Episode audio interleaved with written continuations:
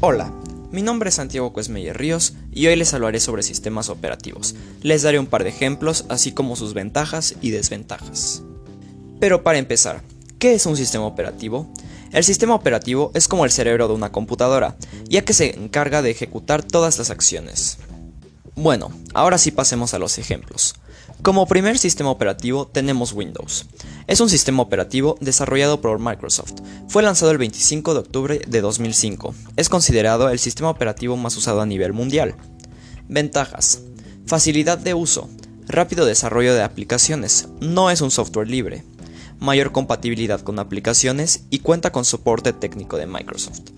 Desventajas. No es un software gratuito es más vulnerable a los virus, es poco personalizable y debe reiniciarse cuando se instala un nuevo programa. Como segundo sistema operativo tenemos Linux. Fue creado por el finlandés Linus Benedict Torvalds en la Universidad de Helsinki, basándose en el sistema operativo Unix Minix en 1991. Ventajas: mayor seguridad, es gratuito y desventajas. No es sencillo de utilizar y se complica al momento de ejecutar programas complejos de Windows. Como siguiente sistema operativo tenemos Mac OS. Es un sistema operativo basado en Unix, desarrollado, comercializado y vendido por Apple. Ha sido incluido en su gama de computadoras Macintosh desde el 2002. Ventajas. Mejor interfaz gráfica del mercado, ideal para diseño gráfico y es muy estable. Desventajas. Es demasiado costoso y solo se vende con la máquina. Hay muy poco software para este sistema y es complicado separar las fallas del sistema. Como siguiente sistema operativo tenemos Unix. Es un sistema operativo portable, multitarea y multiusuario. Fue desarrollado en principio en 1969 por un grupo de empleados de los laboratorios Bell de ATT. Ventajas. Tiene interconexión y comunicaciones de procesos. No existen virus para este sistema y fue desarrollado para ser el sistema operativo más estable. Desventajas.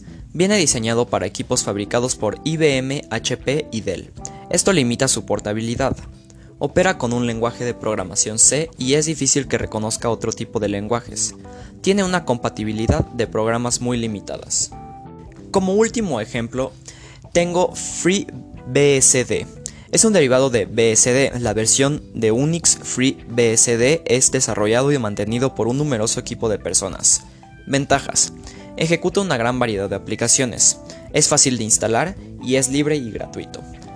Desventajas es menos compatible con los softwares más comerciales, crea conflictos en archivos creados en otros sistemas operativos y cuenta con un sistema de soporte muy limitado.